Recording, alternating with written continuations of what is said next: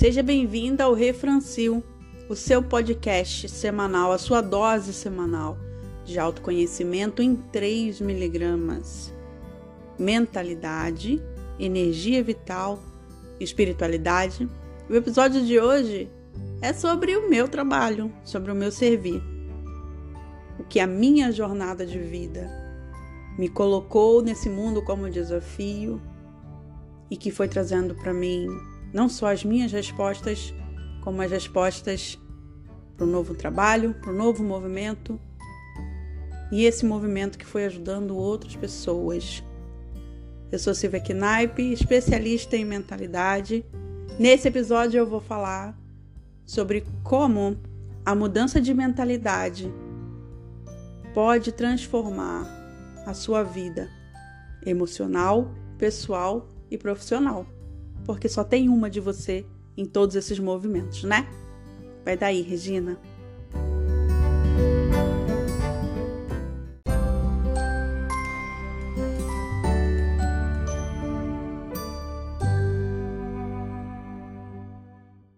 Bem-vindas ao episódio 7 do Refrancil, a sua dose semanal de autoconhecimento em 3 miligramas. Mentalidade, espiritualidade e energia vital. Eu sou Regina Penzo, terapeuta multidimensional e numeróloga. Eu sou a Franciele Guerra, terapeuta integrativa. Eu sou Silvia Knaip, especialista em mentalidade. E no episódio de hoje, a gente vai falar, começar falando um pouco mais é, das nossas especialidades, né? Então a gente falou um pouco sobre a nossa jornada pessoal de cada uma, jornada de autoconhecimento. Nos dois últimos episódios, a gente falou um pouco do que é o autoconhecimento, do que não é o autoconhecimento. E hoje a gente vai falar um pouquinho sobre a especialidade da Sil, que é sobre mentalidade, que é uma das miligramas que a gente tem trazido para vocês. Então, Sil, eu queria que você começasse falando para gente, para todo mundo que está nos ouvindo, o que é mentalidade? Olá. Todo meu caminho, toda a minha jornada de autoconhecimento veio de todos os desafios que o universo me propôs. Foram 32 anos de transtorno de ansiedade, compulsividade, né? a listinha, compulsão alimentar, pânico de sair de casa, crises de ansiedade que me levavam para o hospital de madrugada, achando que eu estava infartando, claustrofobia e a tricotilomania, que essa vem, vinha comigo, né, até 2017. Então, de 1986 a 2017, toda a minha vida foi composta de um desafio chamado ansiedade, transtorno de ansiedade. E em 2017, como eu contei no meu episódio, a virada de chave com um pensamento negativo que eu desviei de um tiro imaginário. Se você ainda não ouviu esse episódio, ou não ouviu nenhum desses episódios onde nós contamos um pouquinho das nossas jornadas, pode voltar aí, estão todos à disposição para você conhecer a gente um pouquinho mais. O que é mentalidade? É o caminho que eu percorri para decifrar a minha mente. Depois dos 25 anos de doação, que eu também contei no meu episódio, da minha fé, como disse a Regina muito bem, da fé que eu coloquei no meu tratamento com psiquiatra, psicólogo, neuropsiquiatra, neuropsicólogo e todos os testes que eu fiz com remédios, os estudos que eu participei, que contei também no meu episódio que eu fui estudada pelo Hospital das Clínicas de São Paulo. E eu não tive resposta até 2017. Esse tratamento foi em 2015 eu tive que tomar conta da minha mente, ou a minha mente ia tomar conta de mim. Mentalidade foi o caminho que eu percorri para entender aquilo que a minha mente produzia e como eu ia interagir com ela, para que eu dominasse a minha mente, ao invés da minha mente me dominar. Perfeito, Sil. É, e assim, a gente está passando, né? Já faz aí mais de dois anos que estamos numa pandemia. Então, eu vejo pelos casos que aparecem até mim, nos meus atendimentos, muitas pessoas com questões de transtornos de ansiedade, com depressão, com muitas questões de abalos na saúde mental. Então eu queria que você falasse um pouquinho sobre isso, como que você, com o seu conhecimento, com a sua jornada lá atrás de não ter tanto esse controle da mente. Falar de pandemia, que é o que eu digo sempre para minhas clientes. Você já chegou na pandemia com a mochila emocional lotada. Só que a vida estava seguindo.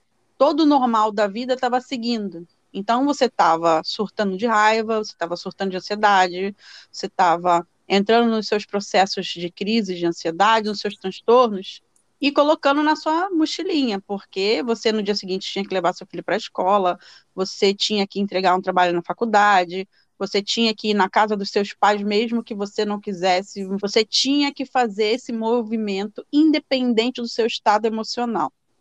E a pandemia fez com que você estivesse com a sua mochila cheia sem as atividades que você utilizava na sua vida cotidiana para se enganar de que você tinha, então, a, a vida normal aí, entre aspas. Não é que a pandemia trouxe por si só, claro que ela trouxe as suas questões, principalmente o luto, mas o que a pandemia mostrou foi tudo aquilo que você estava jogando para debaixo do tapete durante todo esse tempo, se justificando de super ocupado, de profissional, de estudo, de garantir o futuro, de filhos, né? Cada um jogou a culpa de não cuidar da sua seu estado emocional aonde quis. E a pandemia trouxe, além dos seus próprios desafios, toda a verdade que estava embaixo do tapete. E ampliou, porque juntou o medo e a insegurança desse novo estado de que você não sabia se você mesmo ia morrer ou como isso pegava, os números aumentando no planeta inteiro. Então, pega tudo isso que estava embaixo do tapete joga aqui um salzinho, uma pimentinha ali de medo e insegurança, mas o luto de ver todas as pessoas em volta de você irem se perdendo, morrendo, e com certeza você tem aí, né, o que a Regina chamou de passivo da, da pandemia, né, que é o resultado final do que sobrou de você, que já chegou na pandemia com a mochila cheia. E eu gosto de dizer para quem tem transtorno de ansiedade compulsivo, a sua mente é um balde cheio. Sempre é um balde cheio. Precisa haver a consciência de que você é um balde cheio. Como fazer o seu balde não transbordar? Qual é o passo a passo para você ter o controle da sua mente? É, infelizmente, você vai ter que dizer não para aquelas pessoas que você está dizendo muito sim e começar a dizer mais sim para você. Falamos em vários episódios sobre procurar ajuda profissional. Como eu virei a chave num processo de pensamento negativo, eu vi que eu precisava tomar conta da minha mente, antes que a minha mente tomasse conta de mim, eu me visualizei num spa ou dopada, tomando vários remédios por conta é, da minha mente se manifestar e criar um tiro imaginário que eu tive que me abaixar. Então eu fui fazer algumas formações. Então agora eu estou voltando para 2017, quando eu fui fazer o primeiro curso, primeira formação, e fiz a formação em coach. Depois eu passei para a formação. Na verdade, eu fiz o coach, depois a psicanálise e depois a hipnose, porque eu vi que o Freud tinha estudado hipnose. Aí na hipnose eu descobri a programação neurolinguística. Aí a programação neurolinguística me levou para o mindfulness. E assim eu fui jornando caminhos da mentalidade. Entender a minha mente era o desafio proposto no universo para mim. E ao mesmo tempo, como também falei no meu episódio, eu tinha um canal no YouTube desde 2012, onde as pessoas pediam para mim, pelo amor de Deus, para ajudar elas. Então não era só sobre mim. Enquanto eu dividia, enquanto eu estudava, as pessoas vinham surgindo para eu ajudar. E a dor de você ver uma pessoa escrever para você, pelo amor de Deus, me ajuda, foi um dos combustíveis de eu tentar entender não só o meu transtorno, mas como o transtorno de ansiedade se comunica no corpo. E o corpo começa a comunicação pela mente. Sil, você falou uma questão muito importante, né? Trouxe toda a sua trajetória, né? É, tem o seu know-how aí de experiência, de conhecimento que você mesmo viveu, estudou, foi atrás você se tornou o seu próprio laboratório. E você falou duas coisas muito importantes que eu tomei nota aqui, que foi que a gente já tem a, a, a nossa mente já é um balde cheio, e você também falou sobre mindfulness, né, meditação. E trazendo até um pouco dessa é, nessa fala né, da pandemia, de tudo isso que a gente viveu, todo mundo, né, todos nós sofremos no início e tivemos bastante dificuldade de acalmar, né? Era uma ansiedade gigantesca de visitar os pais, principalmente aqueles que moravam longe, e uma agonia gigantesca de perder, às vezes, né? É, perder alguém, perder o ente querido, é, do que, que vai ser agora. E um dos processos que eu comecei para acalmar a minha mente foi justamente a meditação. Eu entrei em um grupo de meditação durante a pandemia online e foi impressionante o quanto que esse passo atrás, observar os meus pensamentos, observar que tudo aquilo que eu pensava não era realidade, era só um pensamento, e esse processo de meditar ou simplesmente de estar consciente dos seus pensamentos, das suas emoções e de dar um passo atrás, só ver aquela nuvenzinha passar ou aquele vagão passar sem precisar entrar naquele vagão e ir embora com ele. Sim. Então, é, isso, acho que da sua fala foi uma que ressoou muito em mim, né, que eu vivi e que me ajuda até hoje. E muitas vezes né? Eu, às vezes eu não paro e sento e faço uma meditação. Mas hoje eu busco, depois desse processo, eu acho que, assim como o yoga, né? É, e você fazer a meditação formal, ela te ajuda a depois, no seu dia a dia, a dar esse passo atrás e não se envolver tanto emocionalmente nas situações e também observar os seus pensamentos que inclusive você me você falou uma coisa muito importante para mim essa semana, que foi é, de eu me orgulhar de mim mesma já do que eu estou vivendo, né? Não esperar ter esse orgulho lá na frente. E quando você falou isso, caras, caiu uma ficha gigantesca, porque eu estava aqui, será que eu vou dar conta? Será que eu vou dar conta? Eu já estou dando conta, né? Então, eu acho que observar a mente é dar essa pausa mesmo, sem ter essa ânsia de responder já, né? Ouvir o outro e estar consciente nesse momento do agora, do presente, estar em presença plena e conectado. Maravilhoso, você trouxe muitas questões de consciência, de estar atento, de não se envolver com os pensamentos, com, porque os pensamentos vão te gerar uma emoção, eu também comecei pela meditação, mas eu comecei lá em 2017. Então, eu comecei lá com a Munja Coin, lá no YouTube, aprendendo a fazer zazen de graça ali no YouTube, sentada. Só que eu morava numa região de São Paulo, da Zona Leste, que do lado da minha casa era uma rodovia, do lado, o muro da minha casa e a rodovia de caminhões em São Paulo, chamado é, Avenida Hermelindo, é uma, é uma avenida de Hermelindo Matarazzo, eu não, não me lembro mais o nome, do lado da, dessa rodovia de caminhões, carros e ônibus, mas muito caminhão, porque ela foi construída para caminhão, tinha linha do trem. E eu estava a mais ou menos uns 5 quilômetros do aeroporto de Guarulhos. Então, quando eu aprendi a meditar, além das minhas questões internas todas da minha mente, dos meus acessos de raiva, de todo esse processo que eu estava vivendo, além dos transtornos de ansiedade, eu também tinha que dividir meu treino de meditação com todos esses ruídos ao redor. E às vezes a gente fala de mindfulness como meditação, mas o mindfulness é mais do que meditação. É exatamente isso que você falou, é o estado de presença. E a Regina perguntou se, tem um, se eu tinha um conselho para as pessoas que estavam nesse movimento ou que estão iniciando esse processo de autoconhecimento dentro de transtornos de ansiedade.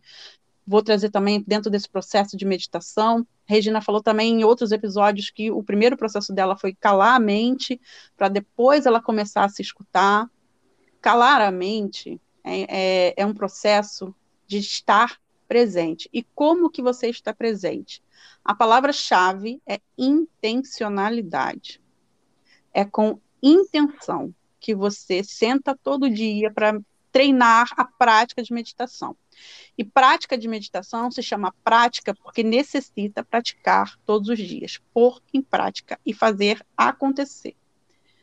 Intencionalidade, botar intenção no que você está fazendo, vai fazer com que você e você foque na respiração e que você comece a in, se integrar com o movimento de respiração e a não entrar nesse vagão que a Fran pontuou muito bem, eu adorei, eu nunca tinha ouvido essa do, do trem. Sempre ouvi como borboleta ou nuvens é, que vão passar, mas essa de o trem vai passar e você não precisa entrar por intenção e por escolha. E é essa é a minha metodologia que eu trabalho hoje, de liberdade emocional. A liberdade emocional, ela vem com intenção, mas ela vem de escolher. Então eu posso escolher não entrar no vagão.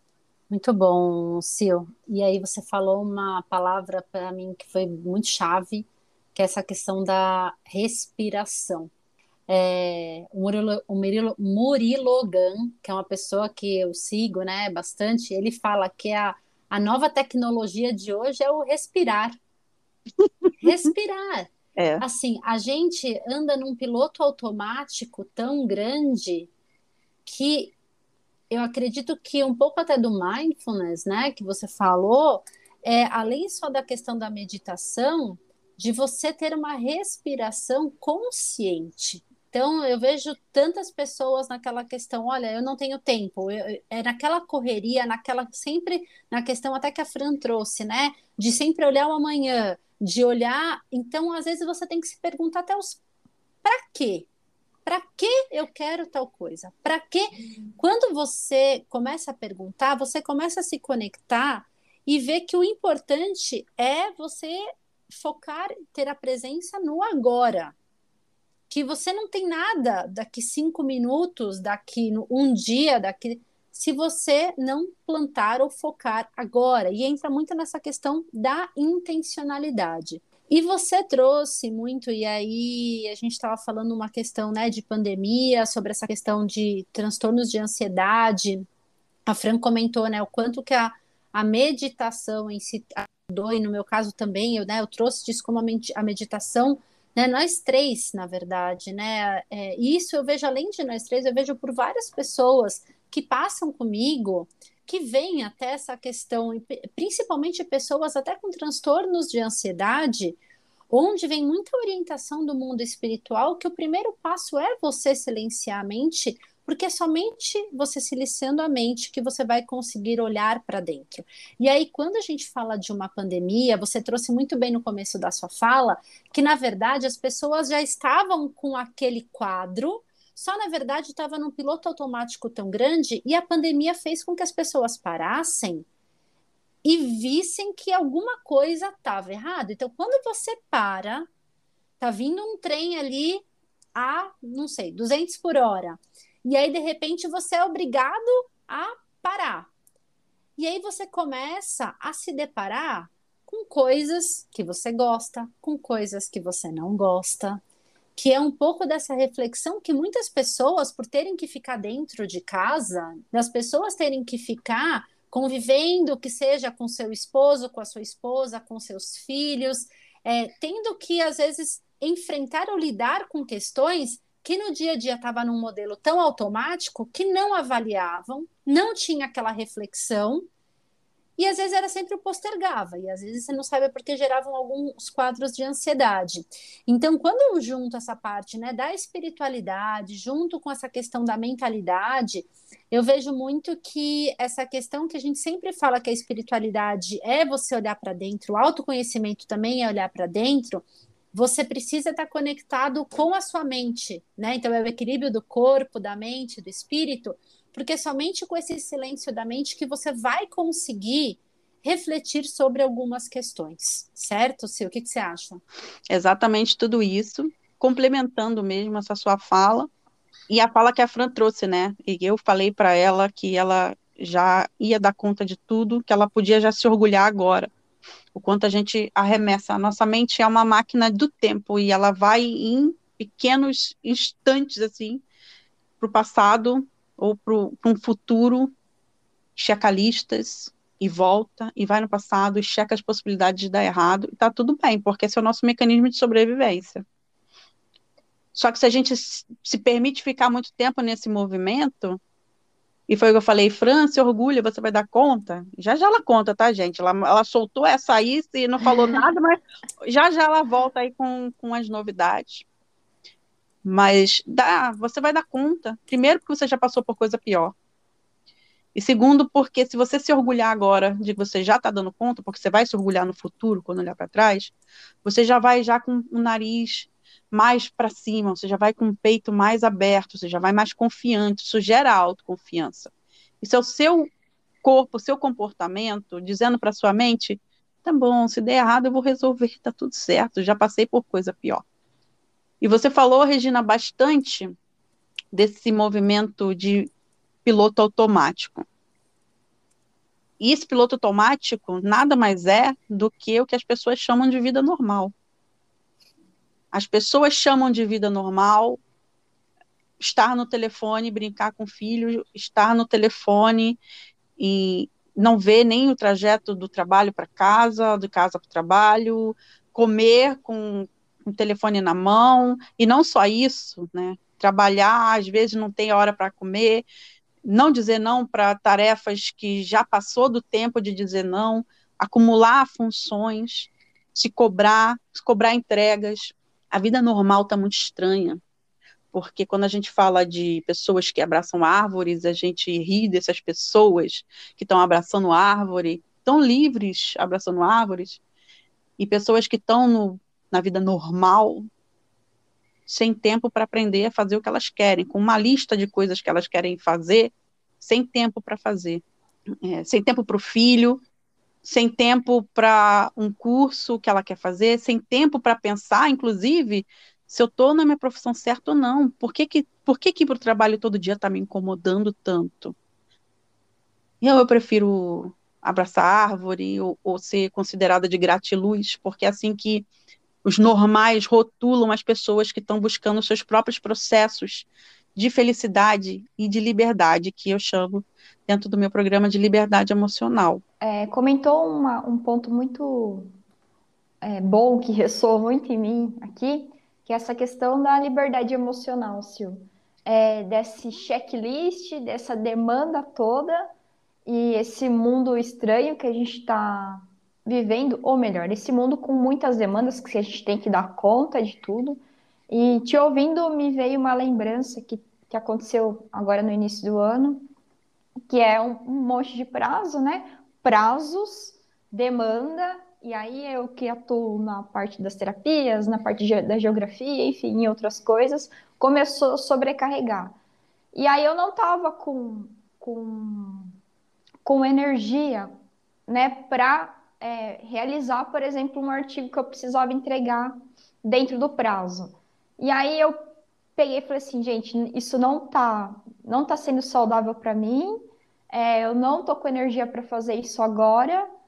E, pelo contrário, eu estou me frustrando. Inclusive, eu comecei o meu processo terapêutico por conta disso, porque eu falei assim para mim: eu, de novo, não estou cumprindo com os prazos, eu já tenho essa, esse padrão de entregar as coisas com atraso, e eu falei: eu preciso resolver isso.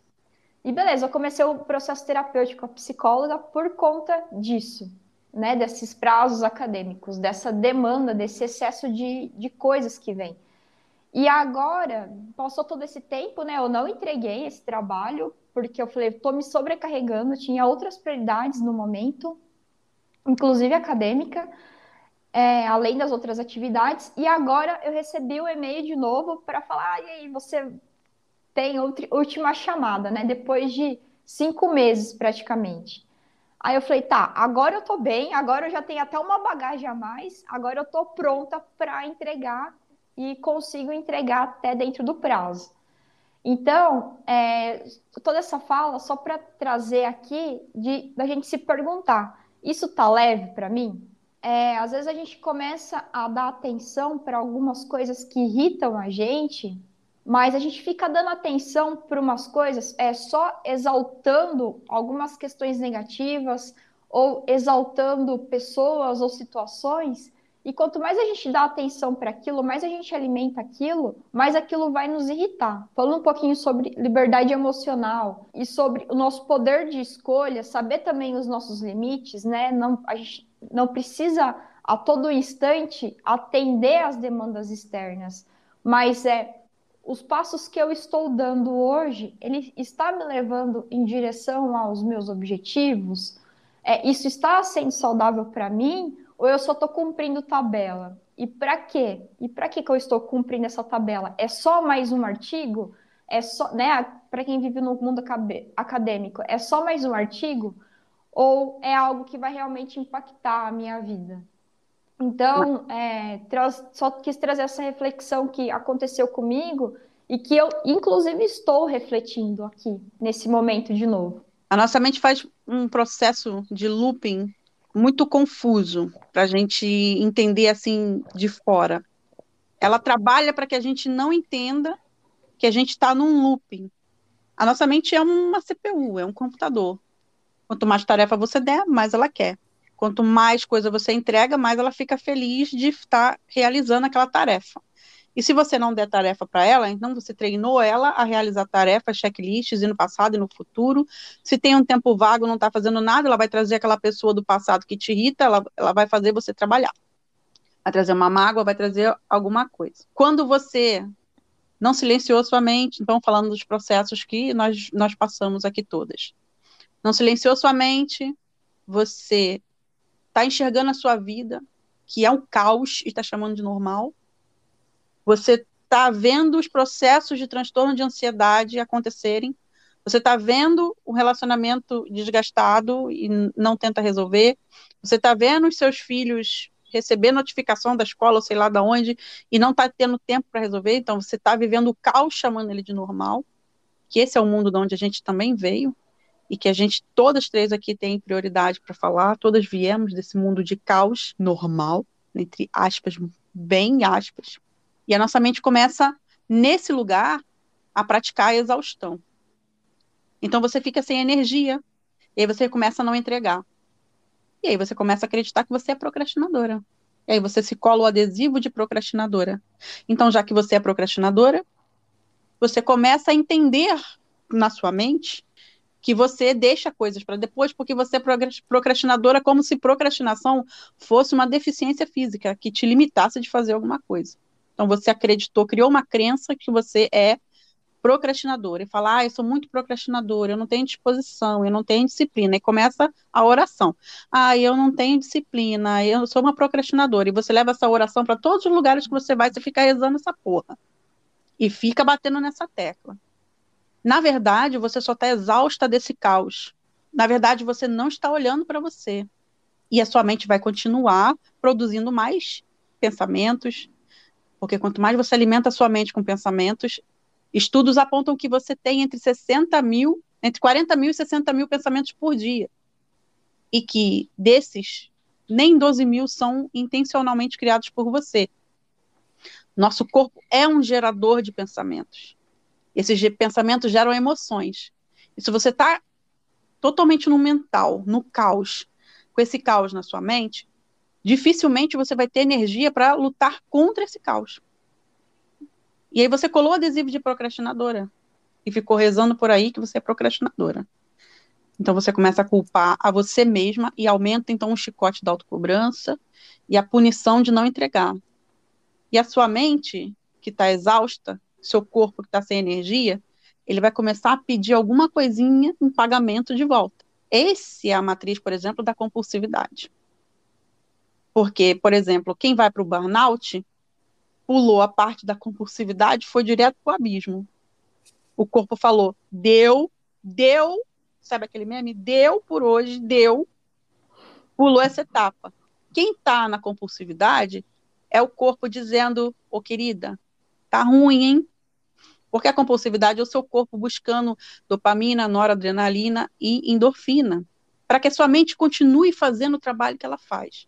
Nossa mente é ótima, e é o que eu costumo dizer é, sempre lá no meu Instagram, seja seu maior projeto, inclusive eu fui meu maior desafio até ser o meu maior projeto, é por isso que chama Seja Seu Maior Projeto, meu Instagram, quanto mais você dá tarefas para sua mente, mais ela vai fazer tarefas. Então, quando você sentar para assistir seu Netflix, amor, fica tranquila que vai passar meia hora e você perdeu o seu episódio pensando em alguma coisa que não tem nada a ver com o episódio que você estava assistindo, porque a sua mente fala, ou, oh, vamos dar uma trabalhadinha aqui, eu consigo, eu dou conta. Ó, oh, busca, busca lá. E aquela, hein? E aquela sua amiga lá na sexta série que puxou o seu cabelo?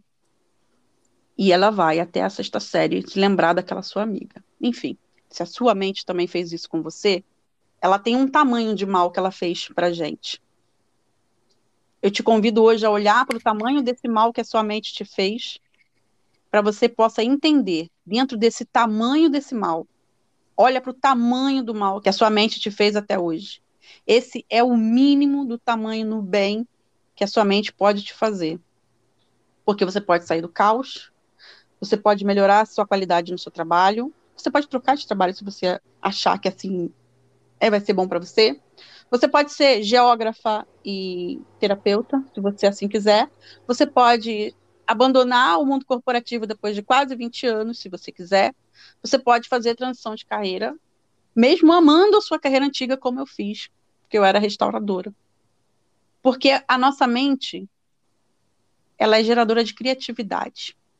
E essa criatividade, essa energia é divina. E eu já vou levantar aqui que o próximo episódio é sobre energia, com a nossa terapeuta Fran, entregar na mão da nossa mente a nossa energia, vai fazer com que a gente nunca se conecte com a espiritualidade. Intencionalidade para silenciar a mente é o passo um.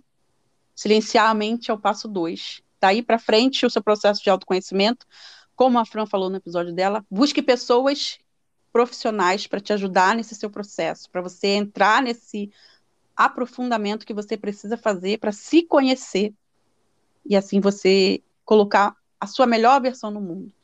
Para finalizar, quero dizer só que nós somos responsáveis pelos nossos pensamentos e somos responsáveis pelos nossos sentimentos.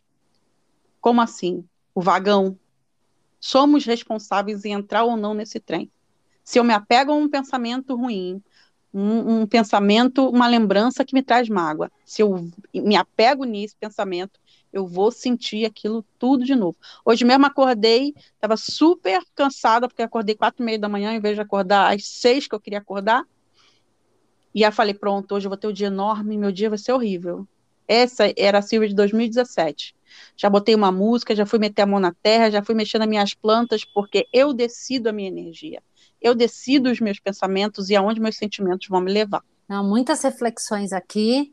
E aí, para a gente já encerrando esse episódio hoje de mentalidade, eu já vou até eu mesma pegando um gancho é, nisso que você comentou sobre sermos responsáveis pelos nossos pensamentos, né? Não sabia dessa quantidade enorme de pensamentos que nós geramos todos os dias. Então, assim, a Fran falando bastante dessa questão de energia, mas trazer um pouco para a espiritualidade, que é assim, se a gente é responsável, né, pela qualidade dos pensamentos como você trouxe, né? Imagina, nós somos uma parte de um todo. Então existe esse inconsciente coletivo, que ele é construído pela mente de cada um dos indivíduos.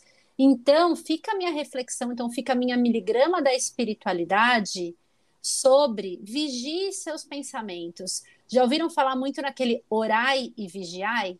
É exatamente isso, porque somente você orando e vigiando, além de você gerar pensamentos bons, terem escolhas boas, até ter a escolha de qual pensamento você vai ter, você vai conseguir discernir se um pensamento que está vindo na sua mente é seu ou é do coletivo. Então, quando a gente fala do autoconhecimento, é justamente para que você consiga identificar se esse pensamento é seu ou está vindo do inconsciente coletivo, e aí você pode fazer a sua escolha. Então, a minha miligrama de espiritualidade para esse episódio de mentalidade é orar e vigiar os seus pensamentos. Você ajuda você e você ajuda o coletivo.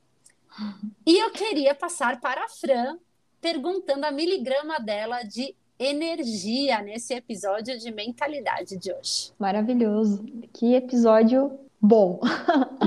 diria, diria muito mais que bom, né? É, hoje de manhã eu acordei e falei, cara, tem um monte de coisa para fazer, coisa que eu não terminei ontem e tal. E aquele frio aqui tá aqui em Rio Claro. Aí eu peguei e fui tomar um banho, fui fazer alguma coisa para comer de manhã. E aí no meu banho eu fiquei mentalizando, o meu dia hoje vai ser incrível, que as pessoas tenham um dia incrível hoje, porque eu crio o meu dia, é isso que eu quero criar. É, às vezes a gente quer ter um planejamento, uma rotina super certinha, e a gente não se permite ser flexível, se frustra com aquilo. É muito que acontece comigo e eu tenho buscado cada vez mais essa flexibilidade é, e, e se permitir viver todas essas experiências. Aquilo que a gente planeja não vai ser tão bom quanto às vezes a gente pode se permitir a viver no dia de hoje. Então, é, mentalize. O meu dia hoje vai ser incrível. Ok, apesar disso, disso, disso, o meu dia hoje vai ser incrível e eu me permito viver com flexibilidade e dar o meu melhor. E tá tudo bem se eu não concluir todas as, as tarefas do dia. Excelente, Fran, muito bom. Muito bom. E agora, para encerrar o episódio de hoje, eu queria ouvir a miligrama de mentalidade no episódio de mentalidade. O que você falou sobre vigiar e orar, o que a Fran falou sobre mentalizar e né, sobre a flexibilidade de ver o seu dia e transformar o seu dia, é sobre intencionalidade. Acho que essas 3 miligramas são doses sutis de intencionalidade. Intenção é melhor que disciplina, porque é combustível da disciplina. Como diria o gato da Alice, se você não sabe para onde quer ir, qualquer caminho serve. Então, ponha intenção no que você quer, porque você transforma tudo. E você pode começar pelo pensamento, uma afirmação, como disse a Fran, pode começar por vigiar e orar, pode começar por meditação, apenas comece. Intenção. Excelente. Maravilhoso, gente.